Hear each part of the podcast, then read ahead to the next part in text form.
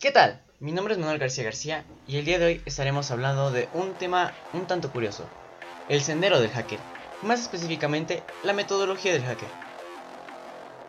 Todo experto en informática está al tanto de que existen dos formas de romper la seguridad de una computadora. Una de ellas no tiene víctima predefinida o preestablecida. Puede constituir en enviar un virus, un troyano o lo que es peor, un rootkit.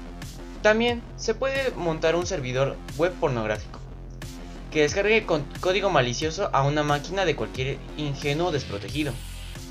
Hay quienes les gusta navegar por la gran red en busca de servidores que tengan una seguridad mínima y que pueda ser penetrada fácilmente. Aunque esta técnica es muy usada, en realidad no es muy adecuada, como cualquier hacker élite sabe.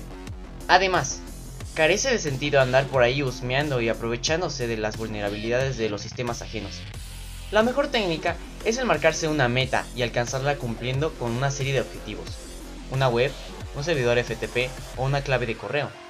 Se debe enfocar todos los sentidos en un punto en específico e intentar buscar los huecos de seguridad que puedan existir, antes de que otros, con muy buenas intenciones, lo hagan.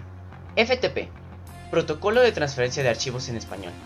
Es el servicio de Internet utilizado para transferir un archivo de datos desde el disco duro de una computadora hacia el disco de otra, sin importar el tipo de sistema operativo, su puerto correspondiente es el 21. De manera similar a otras aplicaciones de Internet, FTP utiliza el enfoque cliente-servidor. Los servidores FTP que permiten Anonymous FPT dejan a cualquier usuario, no solo al que tenga una cuenta en el host para navegar por los archivos FTP y poder descargar datos, Existen servidores FTP que se configuraron para permitir a los usuarios subir archivos. Un uso muy común de FTP, recuperar información y obtener software almacenados en sites de todo el mundo. Existe una metodología a seguir para lograr los objetivos planeados previamente.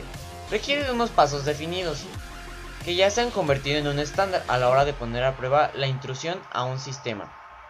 Hasta se puede generar un reporte donde se detallen las vulnerabilidades. Para desarrollar cualquier tarea complicada se necesita un proceso de preparación, un orden y una metodología de trabajo. Buscar errores en servidores requiere la aportación de una gran cantidad de esfuerzo y efectuar una serie de pruebas. Saltarse estos pasos puede traducirse en una pérdida de datos esenciales.